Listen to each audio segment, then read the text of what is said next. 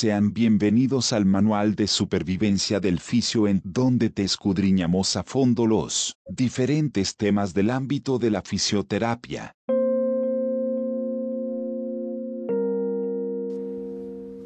Muy buenas tardes mis queridos colegas fisioterapeutas, licenciados, técnicos, pasantes, estudiantes, médicos en rehabilitación física,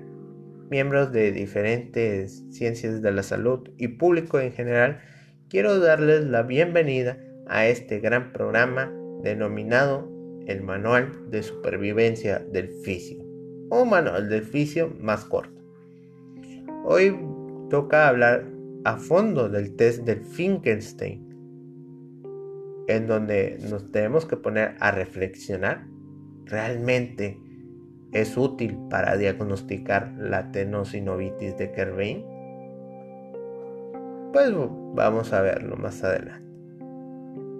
Sabemos bien que este test es un método de evaluación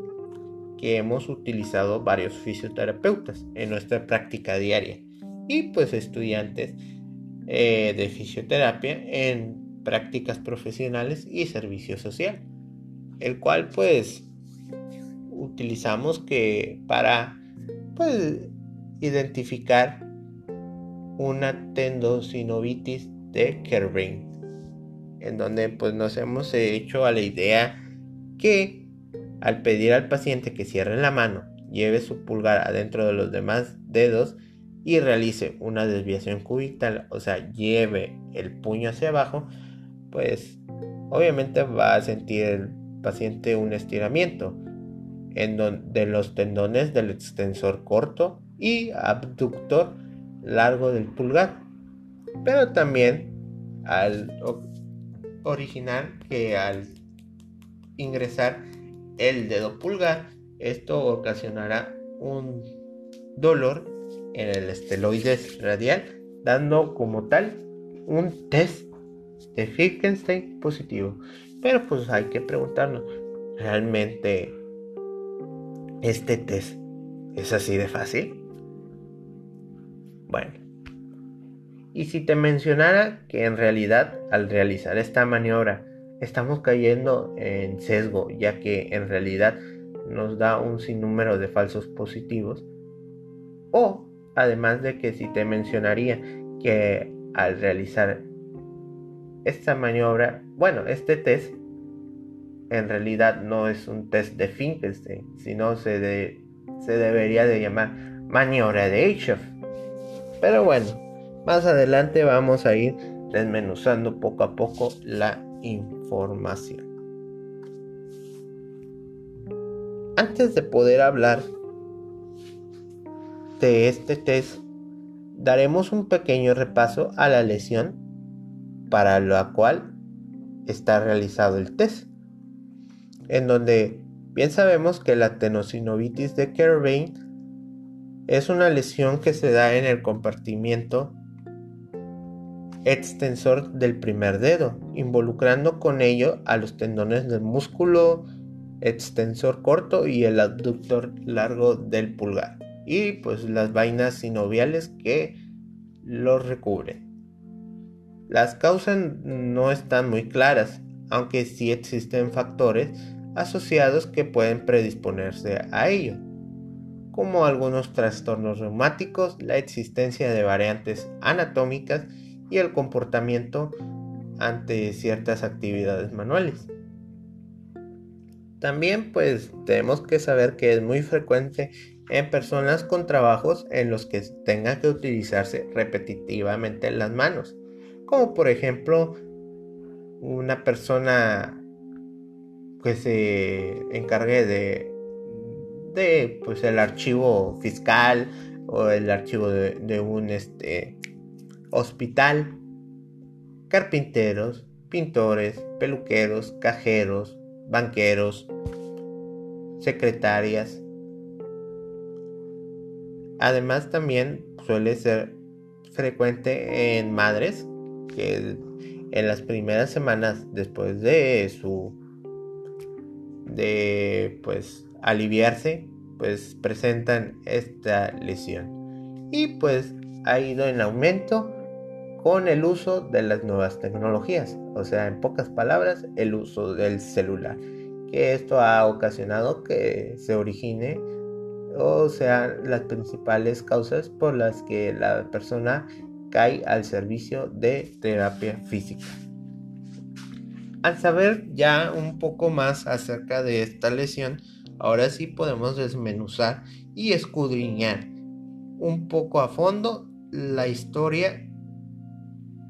en apoyo con la evidencia científica o escrito científico, en donde en 1927 vemos que Eichhoff publicó un artículo titulado Surpathogenes der Tendovaginitis stenosans, perdón por mi mala pronunciación en alemán, donde explica que los tendones del extensor corto y abductor largo del pulgar sufren un estiramiento durante la desviación cubital y esta aumenta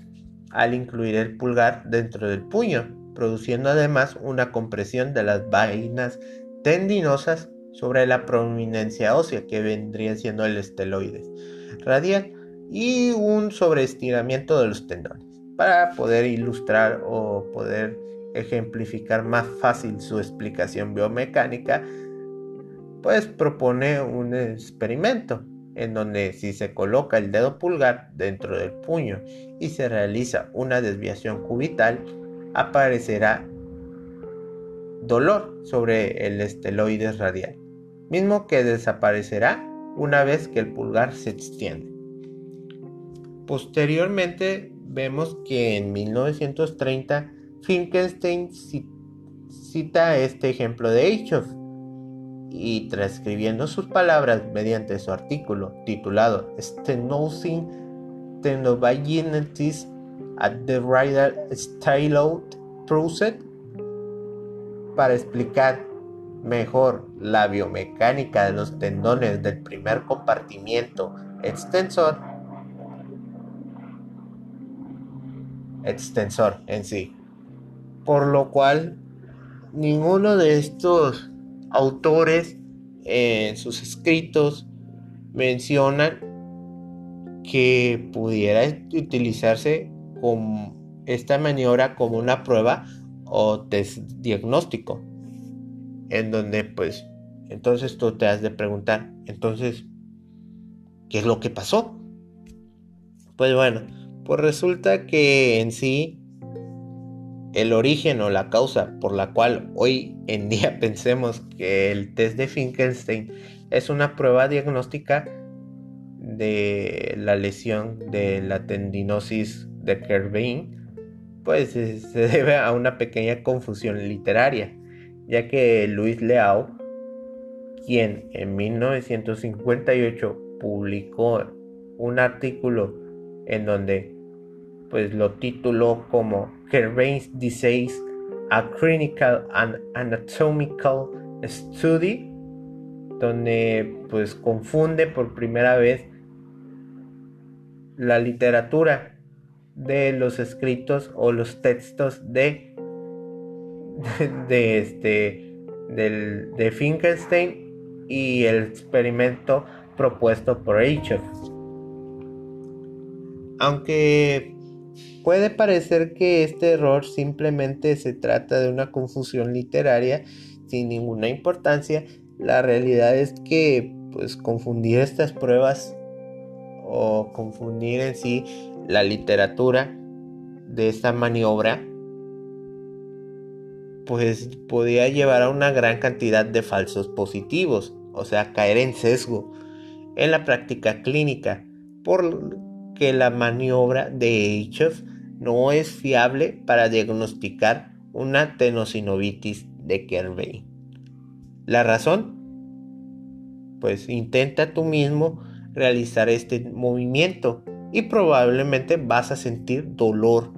en el esteloides radial, como la gran mayoría de las personas ya sean tengan este tipo de lesión o no. Incluso Loomis en el artículo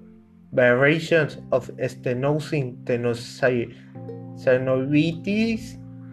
at the Radial Styloid Process, publicado en 1951, ya mencionaba que cualquier test que mueva los tendones de distal a proximal a través del área de compresión va a generar dolor. En donde también vemos que en el artículo de prueba de Finkenstein, un error descriptivo que puede producir un falso positivo publicado por Elliot en la revista Journal of Hand Surgery en 1992 señalaba también este error en la literatura. Después de analizar esto nos preguntamos si debemos o deberíamos ahora sí que seguir o no utilizando este test como parte de nuestro arsenal diagnóstico. La respuesta es sí, siempre y cuando utilicemos el test de Filkenstein real.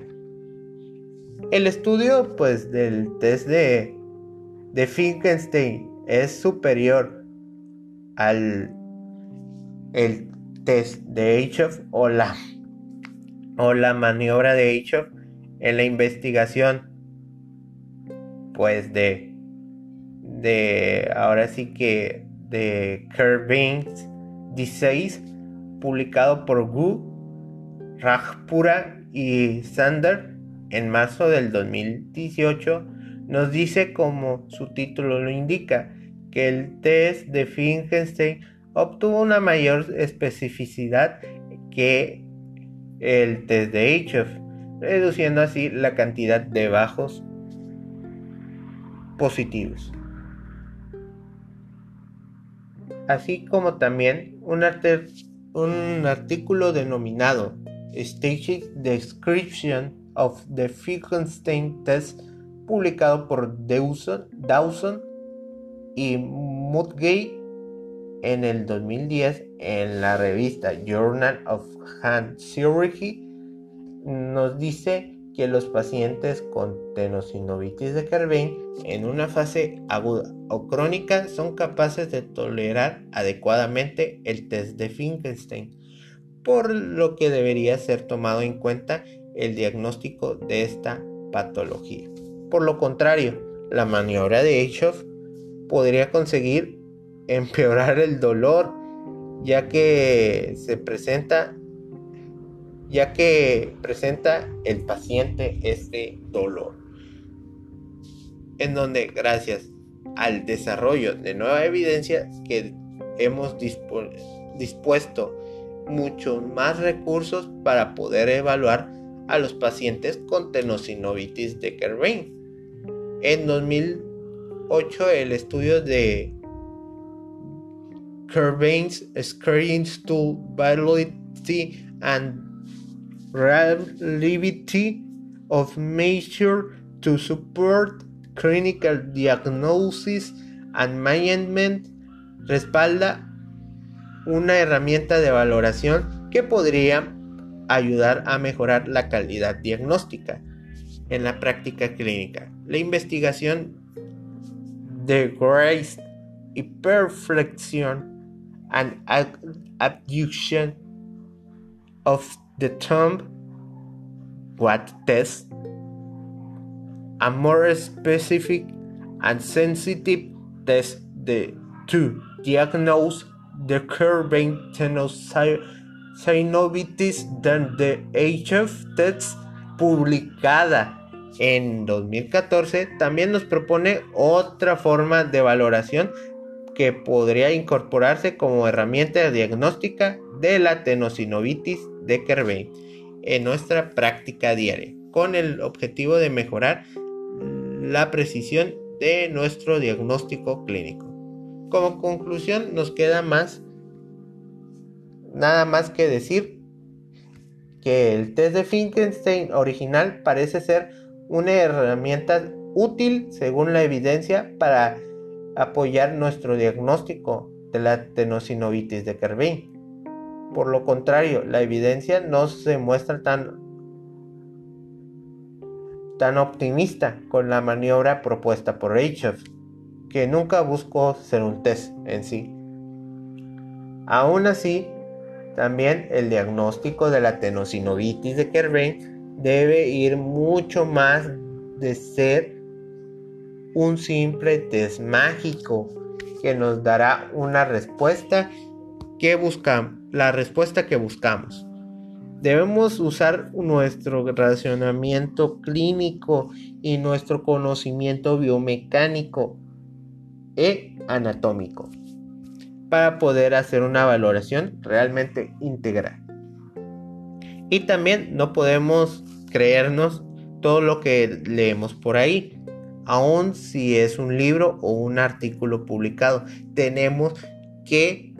ahora sí que juzgarlo, ponerlo en tela de juicio, pues, criticar constructivamente e ir viendo a profundidad, consultar diferentes fuentes para comprobar lo que dice y que pues su evidencia sea completamente fundamental y que la defienda muy bien este artículo o texto que se escriba a lo largo en donde pues para saber que el real test de Finkenstein es nada más realizar una ligera ahora sí que desviación ahora sí que formar el puño sin utilizar el pulgar y eh, hacer la desviación cubital. Bueno, sin más que nada por el, por el momento, yo me despido, mis queridos colegas fisioterapeutas. Nos vemos en, una próxima edición de este programa. Hasta la próxima. Hemos llegado al final de este programa. Agradecemos a cada uno de ustedes por escucharlo. Hasta la próxima y que tengan un lindo día.